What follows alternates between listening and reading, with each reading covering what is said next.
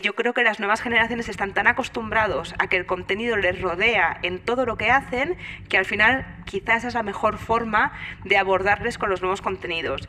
Una cosa que sí que me preocupa es, y como madre quizá más, ese punto y sobre todo haciendo honor al, al nombre de este podcast, de atención y del famoso multitasking que yo creo que se está demostrando que realmente el multitasking como tal no existe. Existe un menor foco de concentración haciendo distintas cosas a la vez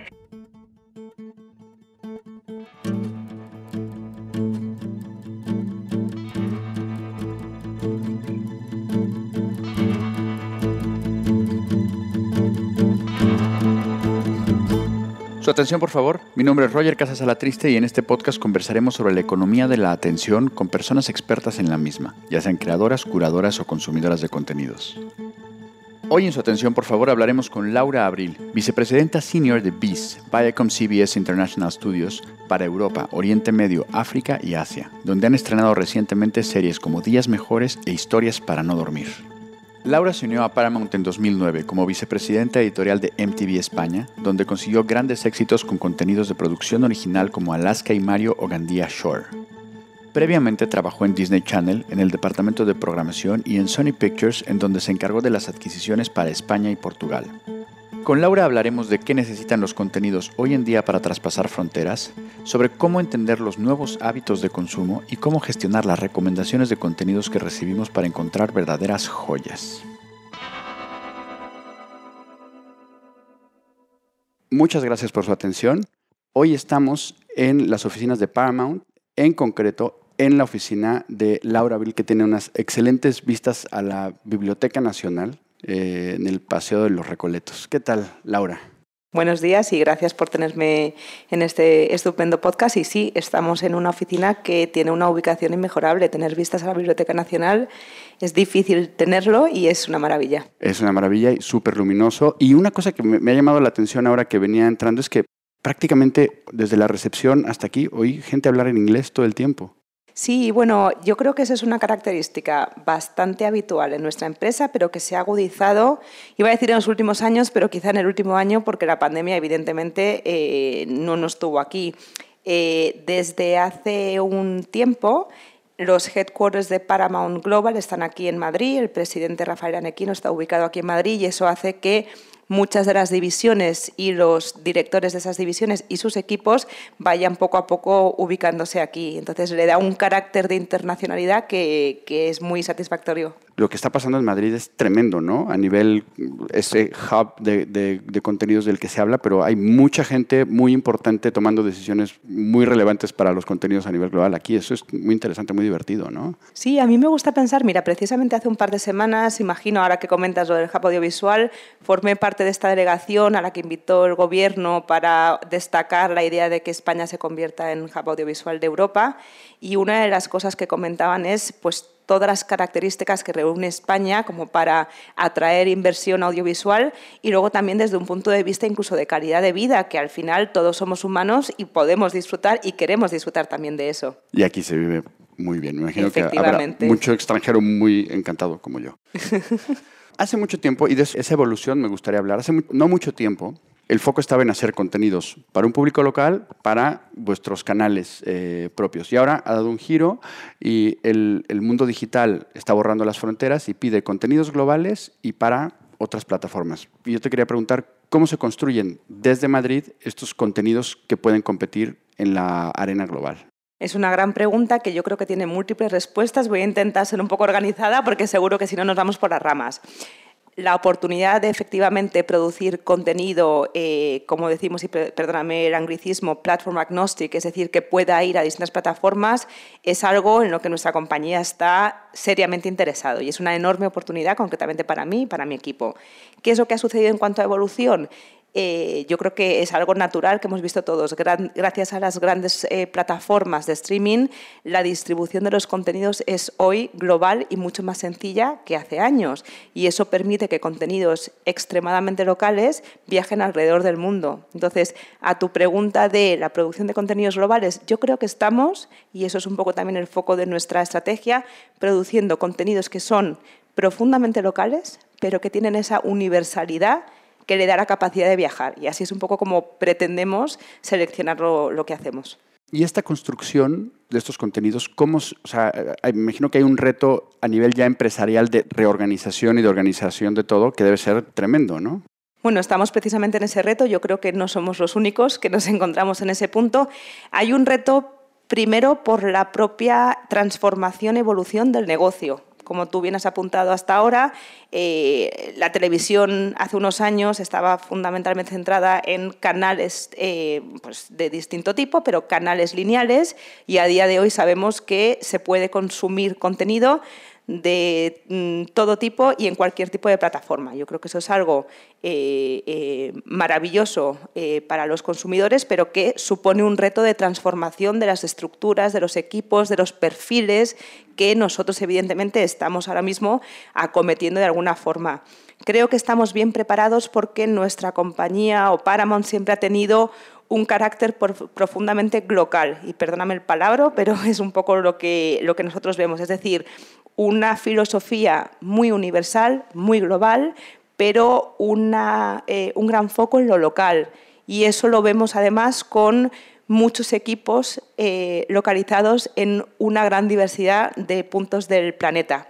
Eso permite una, digamos, forma de trabajar eh, de gran dinamismo, a veces de gran complejidad, pero que al final acompaña muy bien este futuro que vemos en, en tema de, medios de comunicación, de entretenimiento, de contenidos y demás. Y me consta que tenéis un equipazo ¿no? que, y, que, y, que, tiene esa, esa multiculturalidad y ese, esa diversidad de focos que me parece, me parece excelente. Bueno, es que has tocado un punto que para nosotros es fundamental, que es el tema de la diversidad, de la inclusión, de la equidad y demás. Eh, es algo que no solamente trabajamos o que queremos tener en cuanto a nuestros equipos, sino también en cuanto a los contenidos que ponemos en marcha. Al final yo creo que es importante ser consciente de las historias que uno cuenta, del ángulo desde el que las cuenta y quién las cuenta. Es decir, si no hay diversidad en quien escribe, en quien dirige, en quien eh, forma parte del equipo técnico, es difícil que eso también se refleje en la historia que uno cuenta, que evidentemente también queremos que tenga ese punto de vista de gran diversidad desde el origen. Hay una parte que a mí me resulta intrigante y, que me parece súper, súper sensible, que es la parte del tiempo. A ver, el proceso de, de producción de una serie es muy, muy largo y los tiempos de consumo, las modas, son súper rápidas y efímeras, ¿no? Entonces mi pregunta es, ¿cómo se puede saber qué es lo que va a funcionar de aquí a dos años? Yo creo que has, dado en, el kit de la cuestión y no tengo una respuesta única.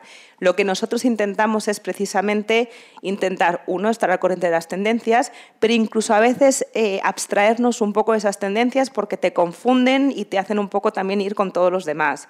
Lo que procuramos es identificar, por una parte, dado que nosotros no solamente somos estudios, sino que tenemos plataforma que está ahora lanzándose en distintos territorios para Monplas, es focalizarnos en, uno, qué tipo de contenido nos llega de nuestra matriz en Estados Unidos, que al final ya sabes que tenemos varias marcas que van produciendo contenido que viaja alrededor del globo, y segundo, ver qué complementariedad podemos dar desde el punto de vista local, en términos de género, en términos de perfil, en términos de formato, eh, y eso de alguna forma te va dando alguna clave. Segundo, hay un componente claro de olfato que, yo creo que todos los ejecutivos de medios pues necesitamos tener, unas veces cerrado, otras veces con acierto, eh, pero yo creo que tiene un poco que ver también con eh, que las historias que recibes y que decides impulsar y poner en marcha eh, toquen temas que consideras que pueden tener, digamos, esa atemporalidad o que incluso pueden tener relevancia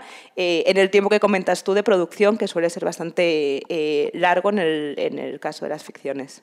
Y si tuvieras que poner así una de porcentajes, ¿qué tanto el factor tecnológico, los famosos datos, los algoritmos, etcétera, qué tanto peso tienen contra esa, ese feeling y esa, sí, ese conocimiento que tienen ustedes como personas dentro del sector? Es difícil poner porcentajes. Eh, para nosotros sí que es verdad que en Paramount toda la parte de investigación siempre ha sido importante. De hecho, ayer precisamente estaba reunida con una de nuestras eh, ejecutivas de investigación para toda la zona del sur de Europa eh, y siempre nos gusta estar bien informados, para poder luego impulsar esa parte que dices tú como más de eh, piel o de criterio informal. Hay otro componente importante que es, tú analizas tendencias, eso es uno. Segundo, analizas un poco lo que te está llegando y te da una percepción un poco más global de más o menos lo que se está moviendo en el mercado, ves lo que hacen otros, pero ahí está también un poco la clave. ¿Qué hacen otros? Estar muy despiertos. Todo nuestro equipo está siempre muy despierto y muy atento a lo que se produce en nuestro país y también fuera, porque como sabes, desde aquí llevamos la producción de contenidos de, de varios territorios. Y yo creo que al final eso va formando un puzzle que no siempre tiene una exactitud en cuanto a porcentaje de qué supone más o menos a la hora de dar luz verde a una producción, pero de alguna forma te da, te da esa ayuda.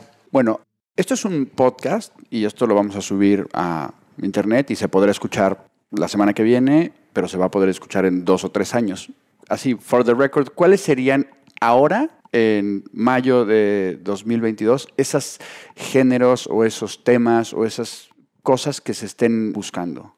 Bueno, esto tiene un componente de gurú difícil de satisfacer, pero voy a hacer lo posible, por lo menos desde el punto de vista de, nuestra compañía luego desde un punto de vista personal, evidentemente, porque yo soy eh, eh, una eh, persona aficionada también a, la televisión y al entretenimiento desde que soy pequeñita.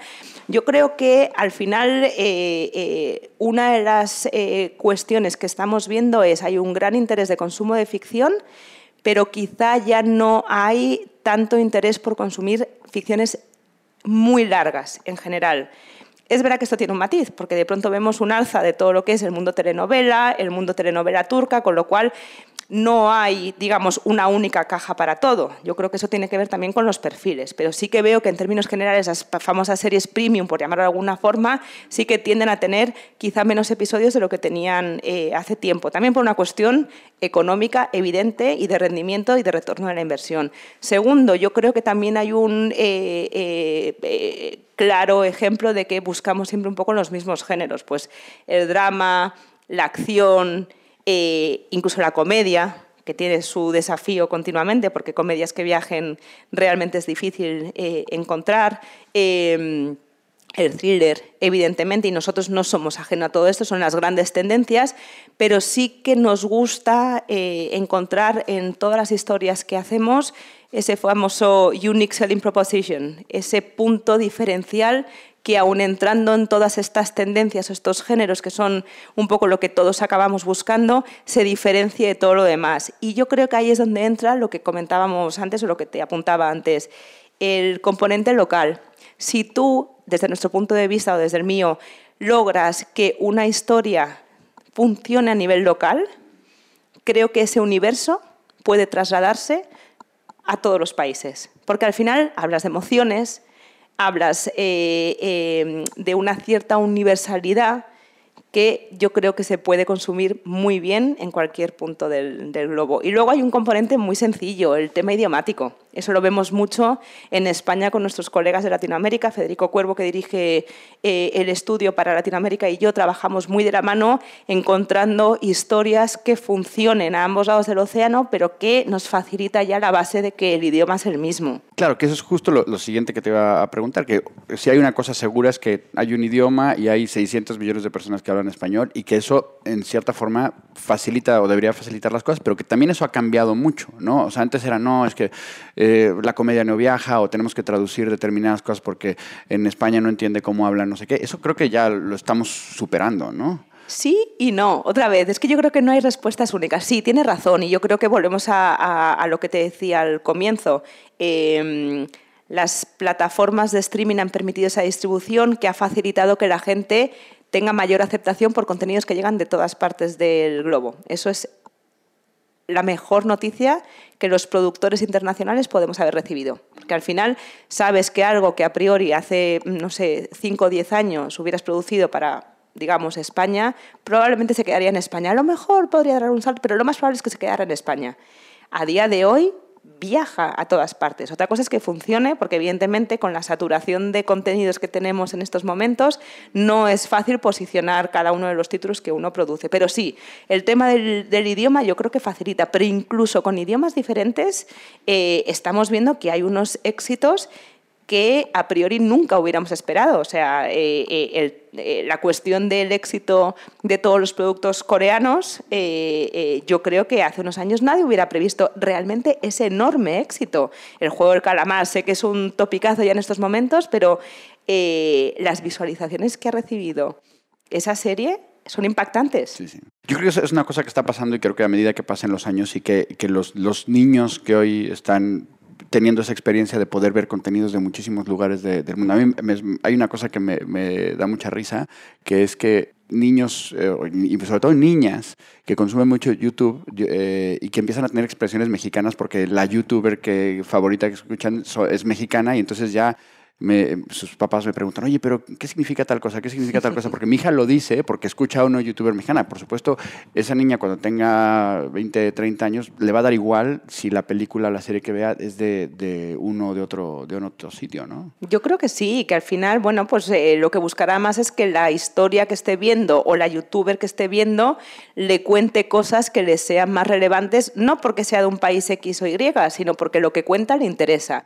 Hay un punto que, según comenté yo creo que es muy evidente, pero que a mí me hace gracia que es, eh, eh, y nosotros que somos padres los dos, eh, lo habituados que están los niños a consumir el contenido que quieren, cómo quieren y cuando quieren, y cuando le pones un canal lineal, que en mi caso es muy pocas veces, no lo entienden. O sea, es que directamente mis hijos que tienen 5 y 2 años no entienden que no pueden cambiar o que no pueden retroceder o adelantar y explícales tú que es un anuncio. Bueno, bueno, eh, eh, directamente no, no, A veces es verdad que todavía, como es verdad que la publicidad eh, infantil tiene recursos para captar su atención, se quedan con ello, pero no entienden que es un anuncio o un spot, simplemente entienden que es un contenido. Volvemos a lo mismo, para ellos todavía son contenidos, es verdad que son muy pequeños. Y luego está la cuestión de, dada esa, digamos, globalidad y ese acceso que tienen prácticamente a contenidos de todo el mundo, y quizás sin el prácticamente, probablemente rompa aún más barreras de las que tenemos eh, ahora, que pensamos que ya prácticamente están todas eliminadas, pero es verdad que ellos ya han nacido con eso y probablemente no entiendan que hay eh, diferencias de origen, entenderán que hay contenido que se produce en todo el mundo y buscarán las historias que les son más afines. Hoy hemos hablado ahora fundamentalmente de, formatos audiovisuales y me encanta lo de platform agnostic y quería preguntar si también hay una parte de format agnostic y, en concreto, tú que estás en todos estos mercados y moviéndote por todos estos eh, lugares, ¿se habla de los podcasts? ¿Qué, interés, si lo hay, estás generando el formato podcast? A ver, has tocado dos temas. El, tema de, digamos, la diversidad de formatos o el format agnostic sí que lo hay. Nosotros es verdad que eh, por el momento estamos más, centrados en producción de formatos más convencionales, en el sentido de ficciones que normalmente rondan la hora o comedias que normalmente rondan la media hora, programas de entretenimiento, un poco bueno, lo que ya eh, sabemos, pero sí que cada vez estamos más receptivos con respecto a otro tipo de formatos y evidentemente los podcasts eh, son parte de, la ruta de interés que tenemos. Eh, es verdad que en este momento estamos más centrados en la parte más audiovisual pero sí que estamos explorando y de hecho hemos impulsado eh, formatos de podcast que muchas veces además, y yo sé Roger que tú esto lo conoces bien, tienen ese componente de transmedia o de 360 que tan importante es y que de alguna forma también está ligado a lo que comentábamos de los niños. Yo creo que las nuevas generaciones están tan acostumbrados a que el contenido les rodea en todo lo que hacen que al final quizás esa es la mejor forma de abordarles con los nuevos contenidos. Una cosa que sí que me preocupa, y perdona que ya me enrollo, es, eh, eh, y como madre quizá más, ese punto, y sobre todo haciendo honor al, nombre de este podcast, de atención y del famoso multitasking, que yo creo que se está demostrando que realmente el multitasking como tal no existe. Existe un eh, quizá menor foco de concentración haciendo distintas cosas a la vez y esa es una de las cuestiones que yo creo que tenemos que ver en cuanto a producción de contenidos. Si tu serie eh, la está viendo alguien mientras ve eh, WhatsApp en el móvil y a la vez eh, comenta con su pareja o lo que sea, al final, ¿cuál es la atención real que le queda para tu producto? El famoso botón este o la opción que tiene ahora algunas de las plataformas de verte las series en versión rápida, que a mí me pone los pelos como escarpias. Y dices, no, imagínate que tu serie ha sido la más vista en opción fast forward. Da un poco de vértigo, la verdad. Pero creo que de alguna forma también eh, eh, resume lo que está sucediendo ahora con esa eh, eh, eh, enorme cantidad de contenidos y la falta de tiempo para poder consumirlos todos y poder hacer check en todas las cajas de sí, sí, he conseguido ver todo lo último, aunque sea viéndomelo a medianoche y en fast forward, porque por lo menos lo he consumido. Ahí está el tema también, consumir frente a ver consumo contenidos. Y yo creo que eso también da mucha, mucha idea de cómo, hacemos, cómo nos aproximamos a los contenidos ahora. Sí, ese es un terminazo y lo mencionaba igual eh, Elena Neira, de hecho en la primera entrevista de este, de este podcast, y, hablaba de eso, es que consumimos, ¿no? Es, ¿no? es una deglución más que una observación, es, es, un, es un tema que, que, lingüísticamente define mucho ¿no? la, la, propia acción de lo, que, de lo que se está haciendo. Sin duda. Quería preguntarte sobre el tema de la colaboración, porque otra tendencia de estos tiempos es trabajar en colaboración, aunque hay quienes prefieren eh, cocinarse todos de casa. Pero esto aquí en, en BIS lo, lo, lleváis en vena, ¿no? Tenéis acuerdos de colaboración con creadores y con productoras súper diversas y quería que me contaras un poco cuál es la perspectiva y el objetivo de esta, de, de esta colaboración. Yo creo que tanto para Paramount como para BIS, concretamente dentro de, de Paramount, la colaboración probablemente es la base de todo y además es una colaboración que a mí me gusta decir que es tanto externa como interna. Nosotros nos relacionamos entre nosotros por colaboración con otros estudios, digamos, en distintos puntos del mundo. Eh, yo colaboro con BIS Latinoamérica, o colaboro con Ananei en Israel, o colaboro con BIS en UK. Eh, Colaboro con talento, como tú decías, hemos anunciado recientemente, lo habrás visto, un First Deal con Paco Cabezas, hemos eh, eh, anunciado distintos tipos de colaboraciones con el talento que nos parece que es el, centro de, lo que va a ser el, desarrollo de contenidos. Y luego colaboración incluso con las productoras con las que eh, producimos o trabajamos. nos gusta mucho impulsar ese modelo en el que trabajamos de la mano nosotros traemos quizá no solamente esa visión quizá más internacional, sino quizá en muchos casos también la posibilidad de acercarnos a nuestras propias plataformas y el talento local y digamos, las productoras locales traen eh, eh, la capacidad de ejecutar esa producción y hacerlo de la mano. Y yo creo que es eh, la mejor fórmula para poner en marcha los proyectos. A nosotros nos está funcionando muy bien. Creo que también hemos tenido suerte o criterio de trabajar con, con los más grandes en todos los territorios donde ahora mismo estamos y confío en que eso siga creciendo e impulsando los mejores contenidos. Y hay otro punto importantísimo y especialmente en, Europa y concretamente en España, que es el tema regulatorio. Claramente, eh, desde la Unión Europea y desde España se nos está diciendo apoyemos lo que es la producción independiente, trabajemos de una manera colaborativa y nosotros creemos también en ese modelo. Me encanta. Tema marcas. Las marcas están muy interesadas en esa atención que se están captando desde las plataformas y sus respectivas producciones como las series, las películas, incluso los podcasts. Y yo quería saber, ¿tú cómo ves a las marcas?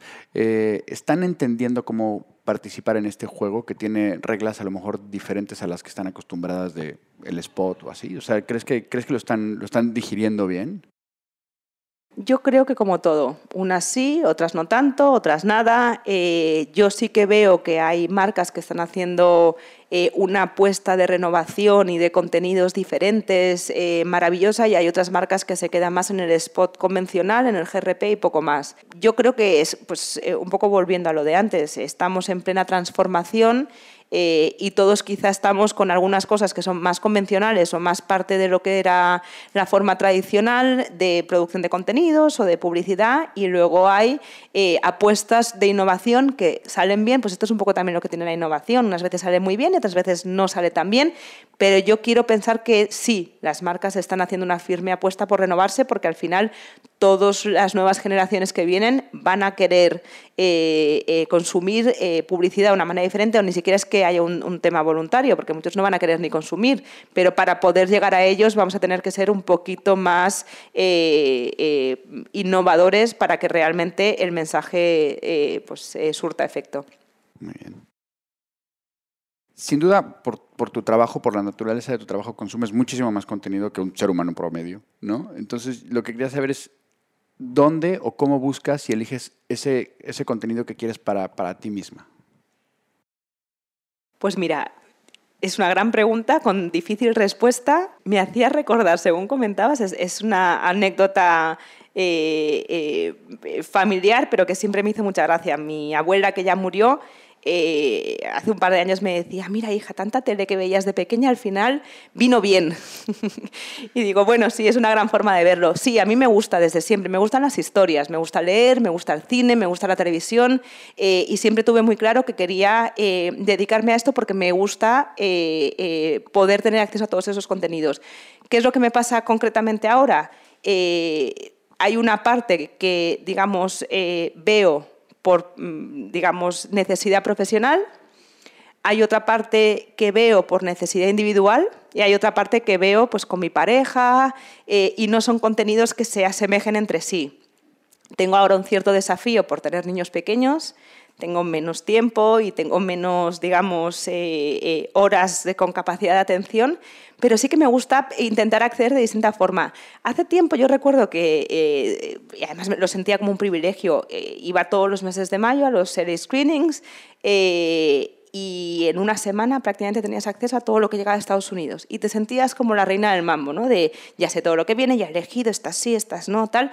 Ahora hay tal explosión de producción que incluso yo no he ido este año a Los Ángeles, pero yo creo que incluso la gente que va a Los Ángeles ve probablemente un 10% o menos de todo lo que se produce a nivel internacional. Y eso me lleva a, decirte que antes yo era la prescriptora hacia mis amigos y ahora me encuentro con que muchos de mis amigos que no se dedican a esta profesión son los prescriptores porque hay tal variedad que de pronto hay joyitas o cosas que ellos encuentran que tú ni has oído porque en los trades y demás a lo mejor ni te ha llegado porque hay tal bombardeo de información que cuesta. ¿Cómo elijo yo? Pues bueno, eh, un poco por, lo que estaba comentando, prescripción de amigos o gente de la que te fías, eh, gente de mi equipo que considero que tiene mucho criterio y me fío eh, muy bien, incluso prueba y error, ¿no? Pues accedes a una plataforma y lo mismo, pues de pronto te aparece, por eso yo sigo pensando que todo el tema del marketing y la comunicación sigue siendo importante y lo que te aparece y cómo te aparece, evidentemente te entra mejor o peor.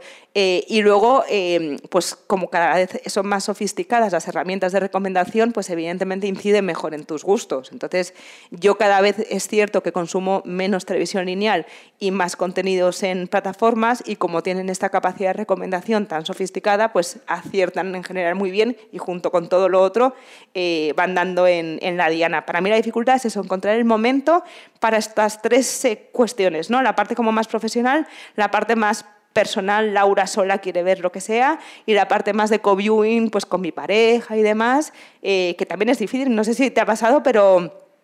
Eh, esa típica noche que te pones y dices, venga, hoy vemos una peli, ¿no? Hoy vemos una serie. Y empiezas a pasar, a pasar, y de pronto tres cuartos de hora y no has elegido nada y dices, ¿pero qué, pero qué estamos haciendo? Entonces, eso para mí es uno de los grandes eh, retos como espectadora y como productora de contenidos cómo consigues posicionar tu contenido. Es tan desafiante, tan difícil y como productor además, tú no siempre controlas cómo se va a posicionar eh, ese producto tú piensas que has hecho pues incluso grandes productos, no siempre tienen el consumo eh, que, uno espera eh, por la razón que sea. Hay veces simplemente que no funciona y hay veces que no se ha promocionado y queda un poco ahí en el imaginario o en la plataforma y ya está. Y, yo creo que eso va a ser uno de los grandes retos eh, que ya vemos y que va a acompañarnos pues no sé cuánto tiempo, pero en los próximos años yo creo que sí. Totalmente, que las cosas no se queden en el watch list y que la gente, la gente las, las vea realmente. Oye, y ahora que mencionabas esas joyitas inesperadas, ¿nos puedes recomendar algo así que hayas visto últimamente que, que haya llegado por esa vía, a lo mejor no tan no tanto por la profesional, sino que una amiga te haya recomendado, oye, tienes que ver esto y que hayas dicho, o, leer, o, o sea, me refiero no necesariamente algo audiovisual, algo, algo que te haya sorprendido últimamente. Así recientemente, mira, no, no, es que lo haya visto, pero justo ayer me llegó una segunda recomendación de una serie británica que se llama The Split. Con lo cual ese ya está en mi watchlist. Ponemos a lo mismo. No sé si del watchlist pasará a que lo veré, pero sí que eh, las dos personas que me lo recomendaron hablaban un poco de, de joyita, además eran como muy diferentes entre sí. Em, cosas así que haya visto eh, recientemente. Eh, Anatomía un escándalo, que va un poco en la misma línea. Eh, sabía de ella, pero me llegó más por recomendación de, distintas personas. Y luego te va a parecer curioso, pero el otro día me enganché a un par de episodios de, de Las Kardashian que nunca había visto en su totalidad y me pareció una joya de entretenimiento. Es verdad que yo he producido mucho reality en el pasado. Ahora mismo no me dedico concretamente a, ello, pero me parece que son unas genias todas las Kardashian, porque además son productoras ejecutivas de, la producción de este contenido de, entretenimiento. Al final yo creo que es un poco eh, eso. Eh, en términos de documentales, de pronto, pues eh, joyitas últimas. Me vi el, documental de Marilyn de Netflix, que me pareció que era brillante por cómo estaba concebido, contado y por un poco cómo te descubre facetas de Marilyn que a lo mejor no eran tan conocidas son todo recomendaciones que me han llegado de gente que no trabaja en la profesión. Qué bueno. Hmm mucho, hay que, eh, yo creo que para mí esos son, son inputs muy, muy interesantes porque precisamente como que van sin el bias, ¿no? Que le llaman, ¿no? De tienes que ver, ¿no? Sino que esto, oye, esto me encantó. Sí. Miren, me, ha pasado una cosa recientemente que me ha hecho mucha ilusión. Hemos estrenado una serie que se llama Días Mejores, que en España está con Amazon Prime Video y que en Latinoamérica está con Paramount Plus. Eh, evidentemente, cuando la lanzamos es un contenido que no solamente hemos producido nosotros, sino que nos encanta a todo el equipo, nos emociona, creo que eh, hay una enorme labor de principio a fin, desde guion hasta ejecución. Entonces, evidentemente, con todo ese orgullo, yo hice un spamming a todo mi alrededor de, oye, estrenamos esta serie y demás.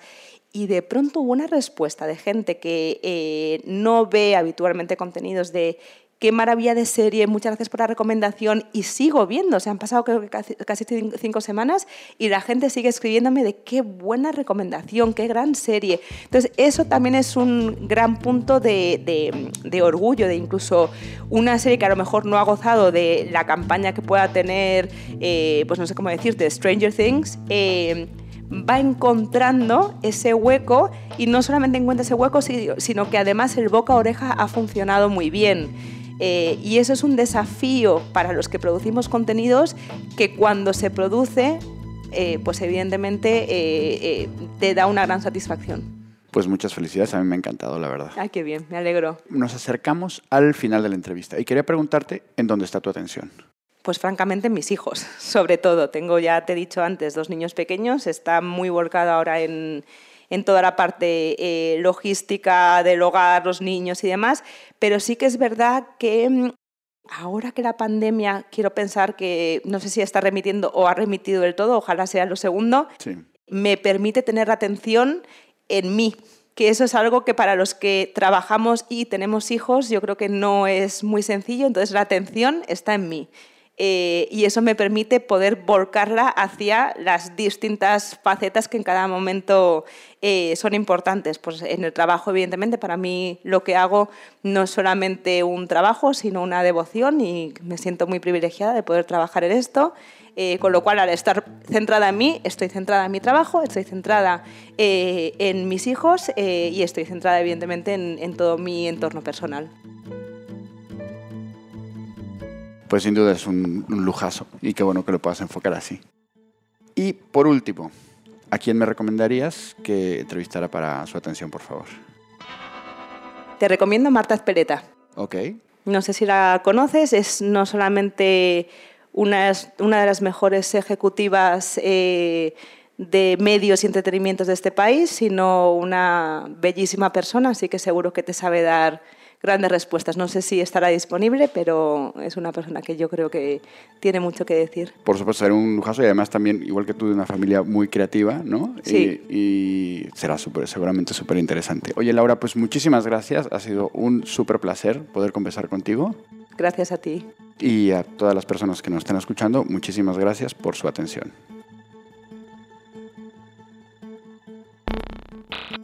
Esto ha sido Su Atención, por favor, el podcast que reúne a los mayores expertos en el mundo de la economía de la atención. Si quieres saber más de este proyecto transmedia, sigue las redes sociales del Cañonazo, LinkedIn, Instagram, Facebook o Twitter.